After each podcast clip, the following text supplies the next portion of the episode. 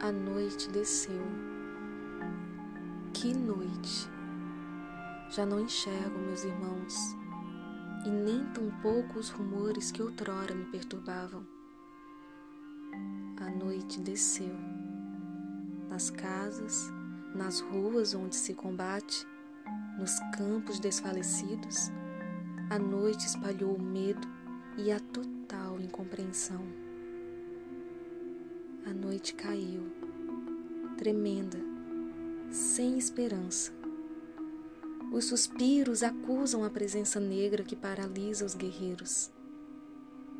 E o amor não abre caminho na noite. A noite é mortal, completa, sem reticências. A noite dissolve os homens, diz que é inútil sofrer. A noite dissolve as pátrias, apagou os almirantes, cintilantes nas suas fardas. A noite anoiteceu tudo. O mundo não tem remédio. Os suicidas tinham razão. Aurora, entretanto, eu te diviso, ainda tímida, inexperiente das luzes que vais acender e dos bens que repartirás com todos os homens.